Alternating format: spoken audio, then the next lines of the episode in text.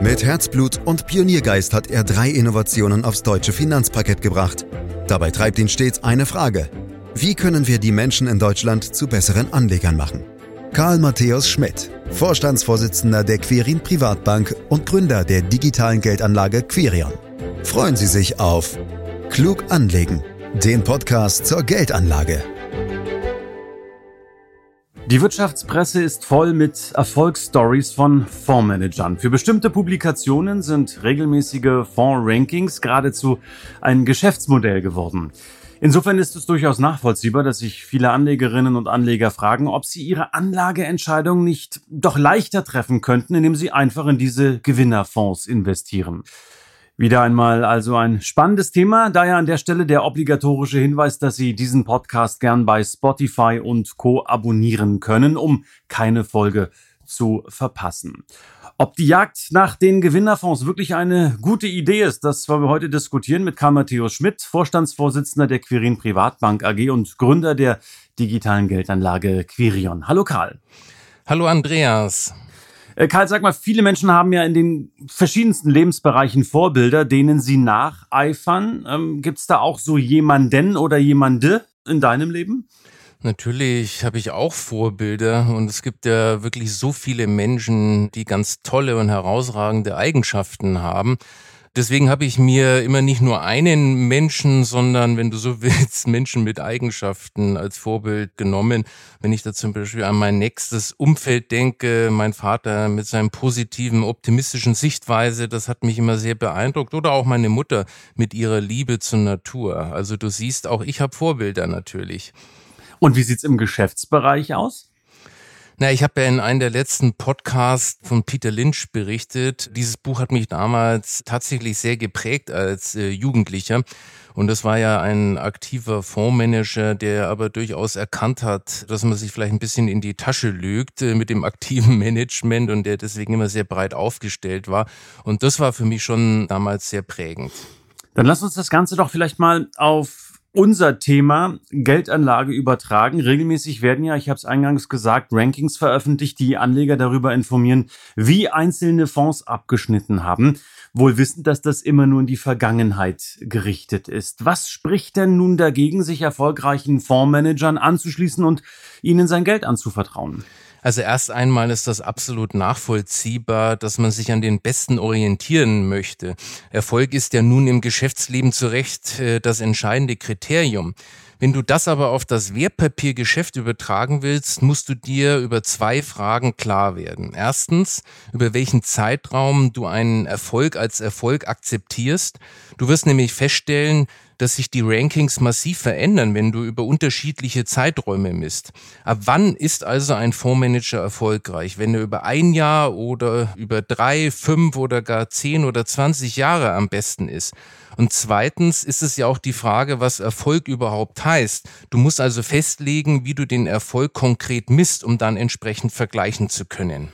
Nun ja, das ist mir schon ganz klar mit dem Zeitraum. Also je länger der Erfolg anhält, desto besser ist es natürlich auch. Aber was ist das Problem mit der Erfolgsmessung, Karl? Natürlich nimmt man die Fonds mit den besten Wertentwicklungen oder eben doch nicht. Naja, Andreas, was heißt hier, je länger, desto besser? Du musst das Ganze ja konkret festlegen. Und wie gesagt, die Unterschiede sind erheblich, je nachdem, welche Zeiträume du nimmst. Und was die Wertentwicklung anbelangt, nur darauf zu schauen, ist höchst gefährlich. Denn du musst ja auch die Risiken im Auge behalten. Überrenditen werden immer durch höhere Risiken erkauft.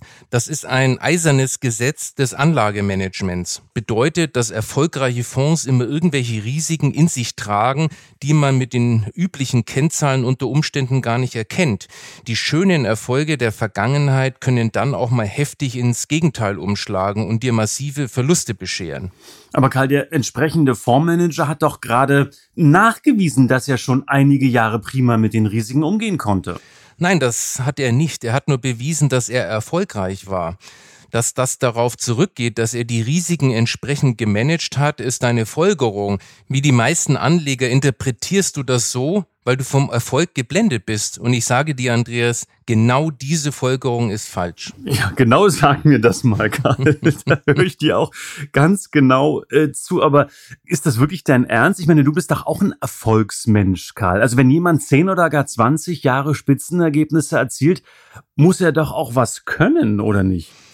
Ich gebe zu, der Erfolg an sich lässt sich nicht wegdiskutieren, aber das muss tatsächlich nichts mit Können zu tun haben. Häufig ist es nämlich so, dass auch Erfolge, die über Jahre hinweg gemessen werden, auf einige wenige glückliche Ereignisse zurückgeführt werden können. Mir fällt da ein extremes Beispiel einer Studie ein, in der nachgewiesen wurde, dass eine bestimmte aktive Anlagestrategie über 100 Jahre lang besser war als der Gesamtmarkt. Und zwar um 1 bis 1,5 Prozentpunkte pro Jahr, was bei einem so langen Zeitraum enorm ist. Wenn man sich die Daten aber etwas genauer ansieht, stellt man fest, dass die Outperformance nur daran lag, dass es mit der Strategie in der Rückrechnung vermieden werden konnte, im großen Crash während der Weltwirtschaftskrise 1929 dabei gewesen zu sein. Bei allen anderen Einbrüchen war man mit der Strategie dabei. Rechnet man dieses eine Ereignis raus, ist der Erfolg weg und es war eben nicht das Können, sondern, wenn du so willst, glückliches Timing. Ich gebe zu, das ist ein extremes Beispiel, aber Realität. Meistens ist es schon so, dass Fonds, die sagen wir über 15 Jahre hinweg besser abgeschnitten haben als der Durchschnitt, auch in vielen einzelnen Zeiträumen besser waren. Und trotzdem ist auch in solchen Fällen hauptsächlich der Zufall die Ursache und nicht irgendwelches Können. Der Grund ist einfach die große Anzahl an aktiven Fonds. Wenn ich nun deren Erfolge messe, muss es ganz zwangsläufig immer eine erfolgreiche Gewinnergruppe geben und darunter natürlich auch ein Primus, der alles hinter sich gelassen hat und auch besser als sein Index ist. Das gilt, wie gesagt, auch für lange Zeiträume wie 20 oder gar 30 Jahre. Das Problem ist, dass man immer nur die zwei, drei, vier Gewinner sieht. Wie viele schlechter als der Vergleichsindex laufen, die betrachtet man gar nicht. Und damit sind wir an einem ganz entscheidenden Punkt.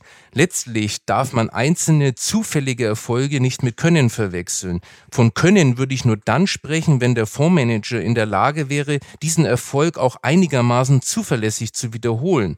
Der Trugschluss, dem viele aufsitzen, ist, dass Erfolg meist mit Können gleichgesetzt wird. Und genau darum kaufen viele Anleger die erfolgreichen Fonds, weil sie glauben, dass Können dafür verantwortlich ist. Aber tatsächlich setzt er damit letztlich aber nicht auf das Können des Fondsmanagement, sondern auf den Zufall. Also du willst ernsthaft jetzt sagen, Karl, dass Erfolg meist mit Können gleichgesetzt wird und dass das oftmals falsch ist. Aber du sagst doch selbst, dass man von Können sprechen kann, wenn das Fondsmanagement in der Lage ist, diese zuverlässig zu wiederholen. Also du hast doch Peter Lynch vorhin zitiert. Das war über viele Jahre ein sehr erfolgreicher Fondsmanager und viele haben es doch über vielleicht 10 oder 15 Jahre hinweg eben erfolgreich bewiesen. Also erstens hatte ich ja schon erwähnt, dass auch langfristige Erfolge häufig von wenigen glücklichen Ereignissen abhängen und das ist gar nicht mal so selten. Doch selbst wenn nicht, ist immer noch der Zufall im Spiel. Und das ist jetzt ganz wichtig und das wird übrigens von den meisten Privatanlegern falsch verstanden und leider auch häufig von den Profis. Denn ich sage dir, der Erfolg aktiver Fonds ist trotzdem reiner Zufall und für die Zukunft eben nicht zuverlässig wiederholbar. Übrigens auch nicht mit einer erhöhten Wahrscheinlichkeit. Ich weiß, das klingt gerade paradox. Ich bin mir völlig darüber im Klaren, dass das der intuitiven Einschätzung völlig widerspricht und erst einmal schwer zu schlucken ist. Trotzdem ist es aber eine Tatsache. Und das hat etwas mit der großen Anzahl an aktiven Fonds zu tun. Und die Auswirkungen dieser großen Anzahl werden häufig nicht richtig verstanden. Vielleicht wird das Ganze durch ein Beispiel verständlicher, das auf den Nobelpreisträger Eugene Farmer zurückgeht. Stell dir vor, Dir wird ein aktiv gemanagter Fonds präsentiert, dessen Anlageentscheidungen auf speziellen Marktprognosen beruhen. Der Fonds hat es tatsächlich und nachweislich geschafft, über die letzten sieben Jahre hinweg jedes Jahr besser zu sein als der Gesamtmarkt, repräsentiert durch einen geeigneten Index.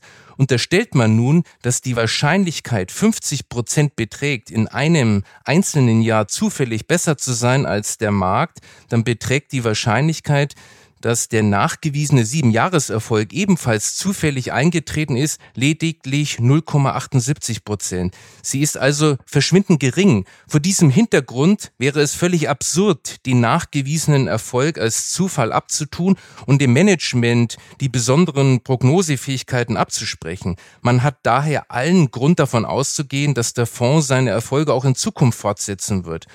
Und genau in dieser Weise betrachten Anleger auch den Erfolg von aktiven Fonds. Sie sagen sich, wenn ein Fonds über fünf, zehn oder mehrere Jahre unter dem Besten ist, dann kann das kein Zufall mehr sein, weil die Wahrscheinlichkeit dafür so gering ist.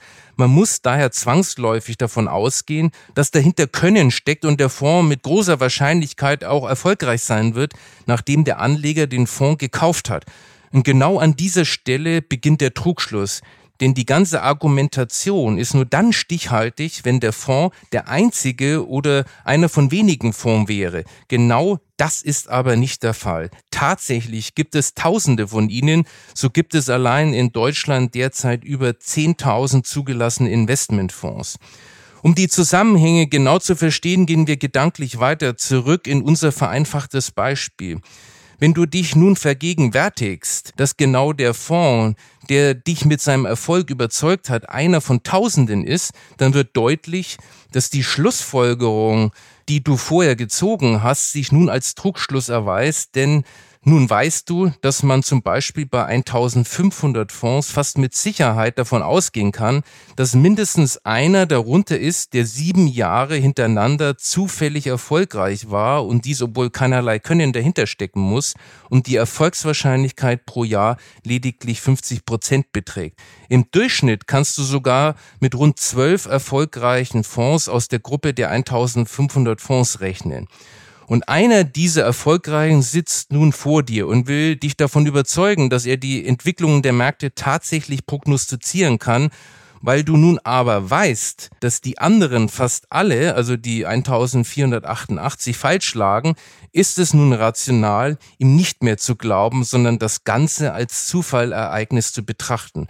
Und genauso verhält es sich in der Wirklichkeit, auch in der Branche aktiv gemanagter Fonds. Erfolgreiche Fonds mit einem durchaus beeindruckenden Track Record repräsentieren die wenigen Zufälle, die es eben aufgrund der Unmenge an aktiven Fonds zwangsläufig geben muss. Zusammenfassend lässt sich festhalten, eine Erfolgsserie, die für einen einzelnen konkreten Fonds praktisch ausgeschlossen ist, wird aufgrund der großen Zahl an Fonds für irgendeinen oder einer kleinen Gruppe von Fonds fast unvermeidlich. Die vor allem unter Privatanlegern so verbreitete Praxis, in vermeintliche Gewinnerfonds zu investieren, ist also eine schlechte Strategie. Aber vielleicht, Andreas, darf ich dir das auch nochmal in der Kurzform präsentieren. Stell dir vor, du hast zwei Fälle vor dir. Zwei Menschen, die behaupten, dass sie viermal die richtige Zahl beim Würfeln erraten haben, hintereinander. Bei Fall eins gibt es nur einen Menschen und da kann man dann tatsächlich von Können sprechen. Beim Fall zwei erfährst du, dass er einer von 10.000 Menschen ist, die alle gewürfelt haben. Und dann verstehst du auch intuitiv sofort, dass dies Zufall ist. Und genauso ist es also auch bei Fonds. Es gibt so viele, dass es Zufall ist und eben kein Können. Boah, Karl, also jetzt brummt mir echt ein bisschen der Schädel. Das ist ja intellektuell heute so schwere Kost. Also äh, ein Erfolg, der für einen einzelnen konkreten Fonds praktisch ausgeschlossen ist, wird aufgrund der großen Zahl an Fonds für irgendeinen Fonds fast unvermeidlich. Ich würde es vielleicht jetzt mal so formulieren. Aber woran soll man sich dann sonst orientieren, wenn der reine Erfolg so trügerisch ist? Das hast du perfekt zusammengefasst, Andreas. Da kann ich von dir noch eine Menge lernen, sehe ich. Aber erstmal ist das Bedürfnis, sich erfolgreichen anzuschließen, vollkommen nachvollziehbar. Das ist ja auch intuitiv verständlich. weil es ja auch in den meisten Situationen gut funktioniert. Lass es uns an einem Beispiel festmachen. Nimm einen Kfz-Mechaniker, der im Rahmen einer Reparatur einen Motor zerlegen und wieder zusammenbauen muss. Seine Aktivität beruht im Wesentlichen auf Wissen und Handwerk. Wer das einmal richtig macht, macht es beim zweiten Mal auch richtig. Der Erfolg ist also reproduzierbar. Und damit hast du einen Teil der Antwort auf deine Frage. Du musst dich an Qualitätsstandards orientieren.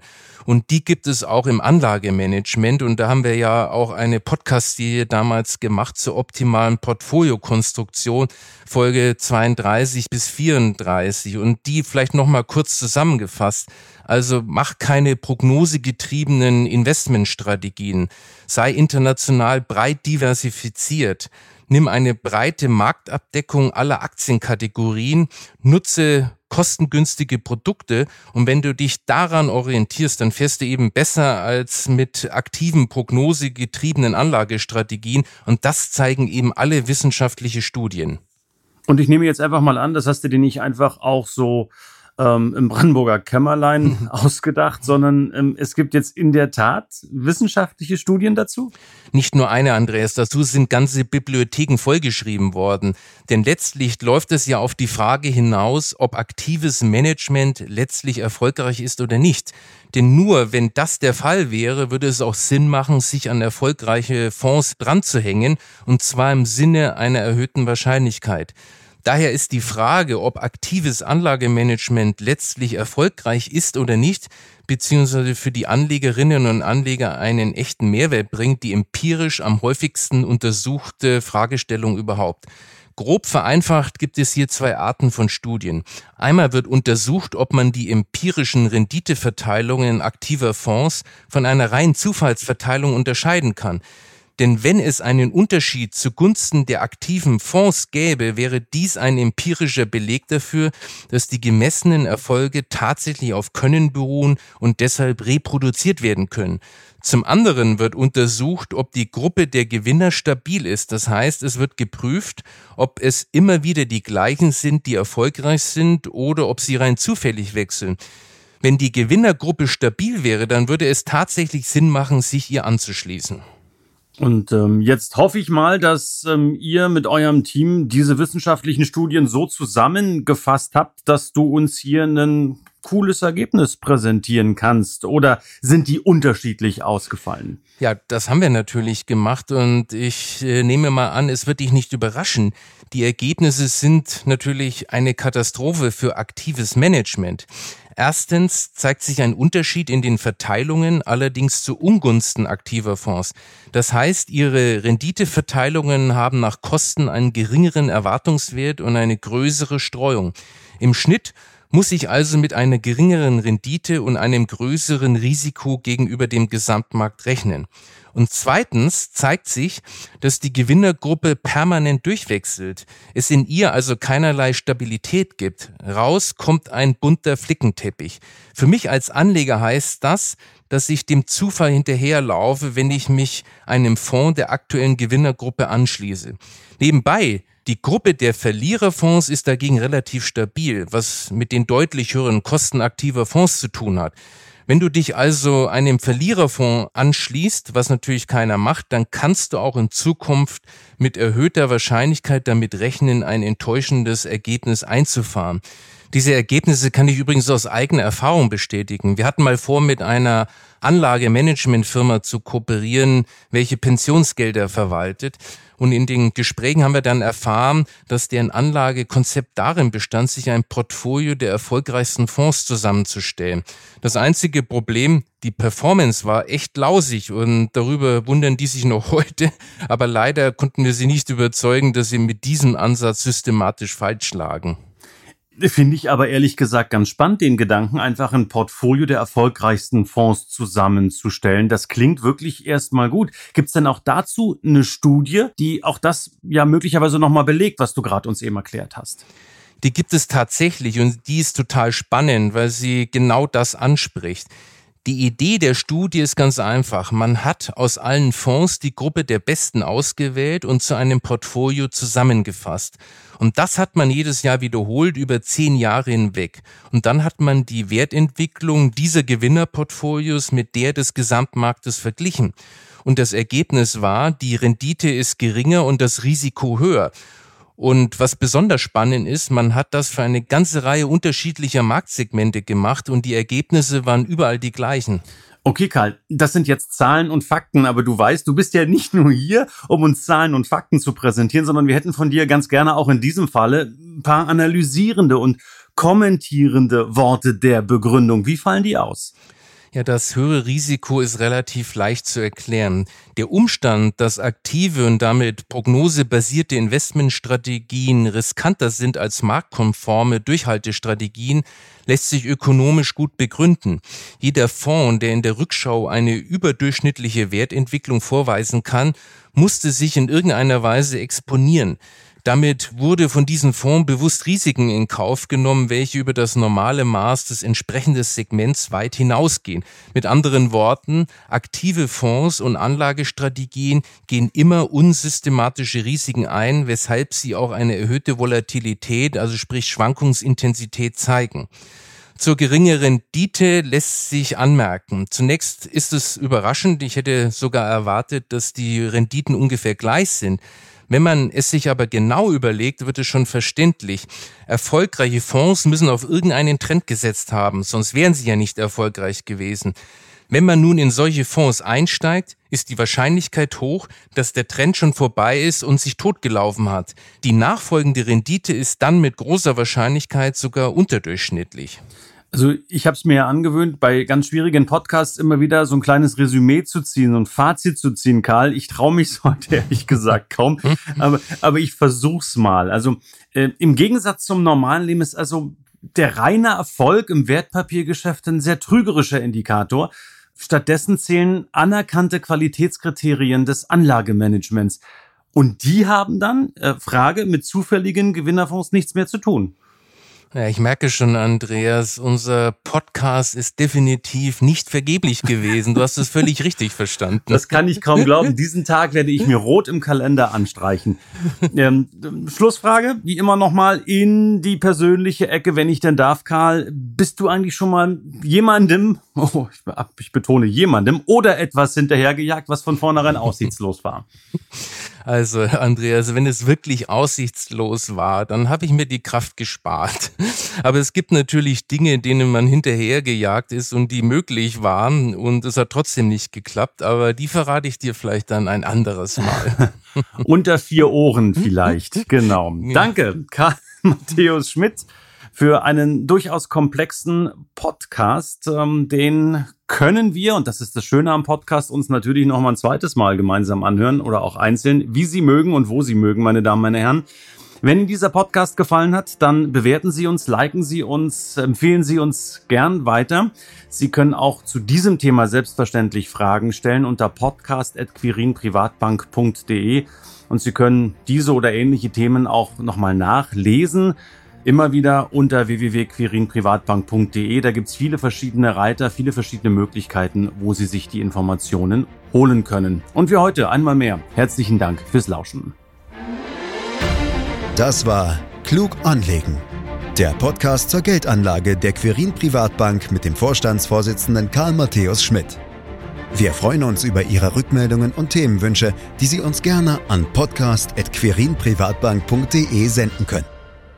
Die Querin Privatbank steht für echte Unabhängigkeit, da sie auf Provisionen und hauseigene Produkte verzichtet. Das innovative Anlagekonzept Marktmeinung Wissen beruht auf bewährten Erkenntnissen der Finanzmarktforschung und investiert frei von Prognosen in den weltweiten Kapitalmarkt. Die Bank unterstützt interessierte Anleger bei der Altersvorsorge und dem langfristigen Vermögensaufbau. Mehr Informationen erhalten Sie unter querinprivatbank.de.